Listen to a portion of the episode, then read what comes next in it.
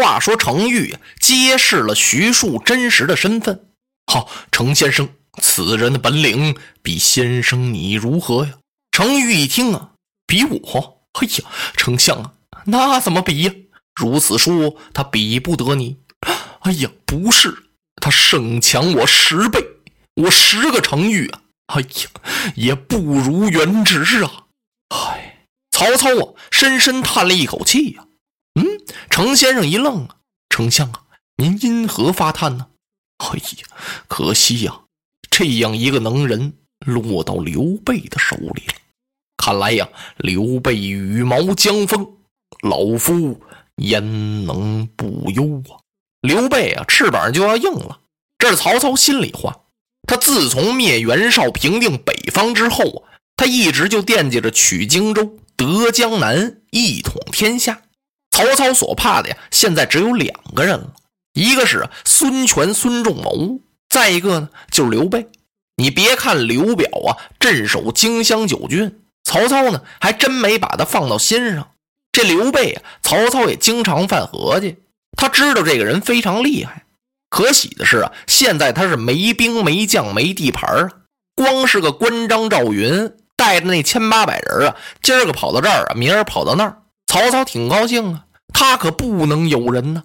如果刘备身边有了能人，那将成为我心腹之患呢。所以今儿个他在程昱跟前流露出来了。本来呀，跟我抗衡的孙权、孙仲谋，我还没制服呢。刘备又得了这么个军师，这怎么得了啊？程昱一看，曹丞相愁的这样，哎呀，这又何必呢？丞相，您想不想让徐元之过来辅佐您呢？曹操一听，什么？徐庶过来辅佐我啊！哎呀，程昱，你跟我开的什么玩笑？人家已经去辅佐刘备了，他怎么能过来保我呀？能啊，真的吗？那当然是真的了。我怎么敢跟您开玩笑呢？哎呀呀！曹操乐的呀，站起来绕过桌案，一下子呀就把程昱给抓住了。那你说说，他怎么才能来到许都呢？丞相。徐庶这个人非常孝母啊，他是个孝子，咱们可以把他母亲接到许都来，然后呢，再让他母亲给徐庶写封书信，把他叫来，这不就完事儿了吗？曹丞相一听，那可真是再好不过了。程昱，这事由你去办啊，备厚礼去请徐母。遵命。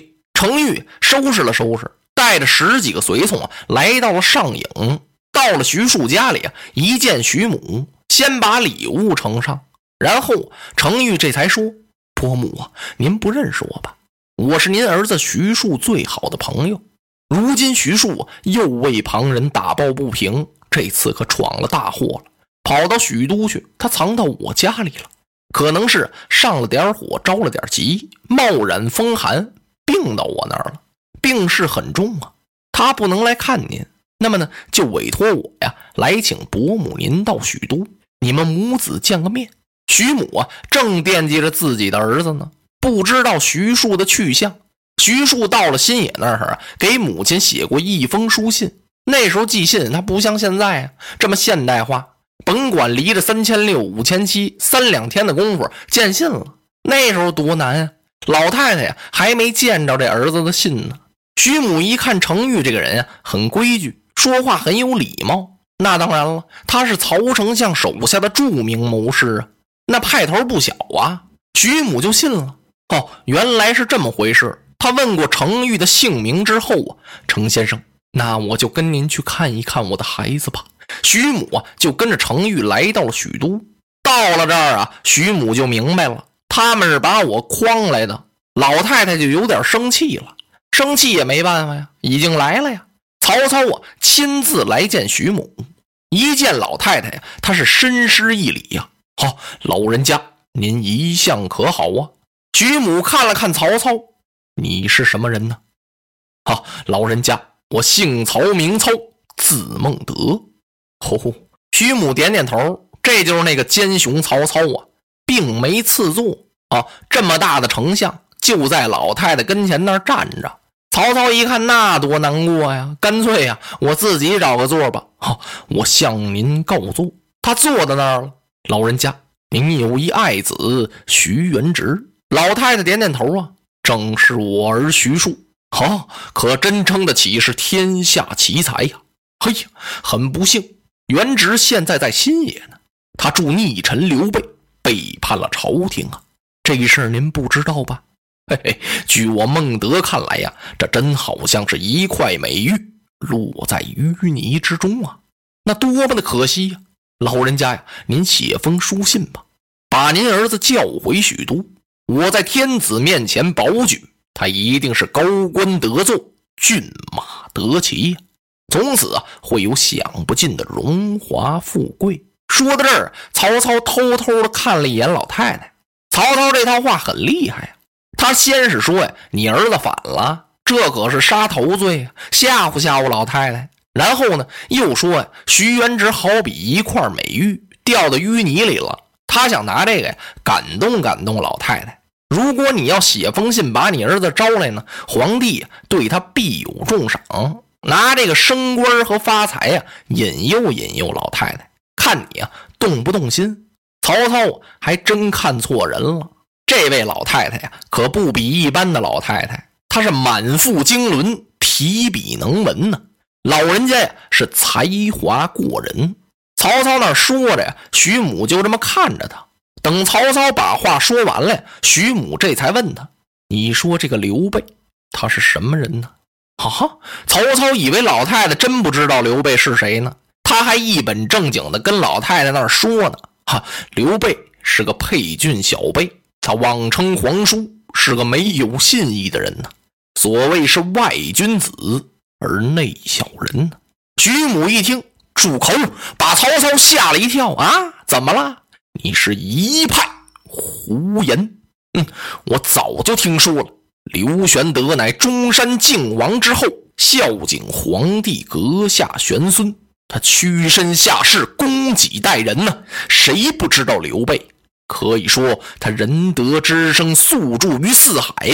就是那世间的黄铜伯叟、木子樵夫，皆知其人呢。他称得起是当世的英雄。我儿子现在辅佐他，他算投到了一个明主啊。你呢，明托汉相，实为汉贼。你反倒说刘玄德是叛逆啊！你让我写信把我儿子叫到许都来保你呀？你怎么这么不知耻呢？我怎么能让我儿子弃明投暗呢？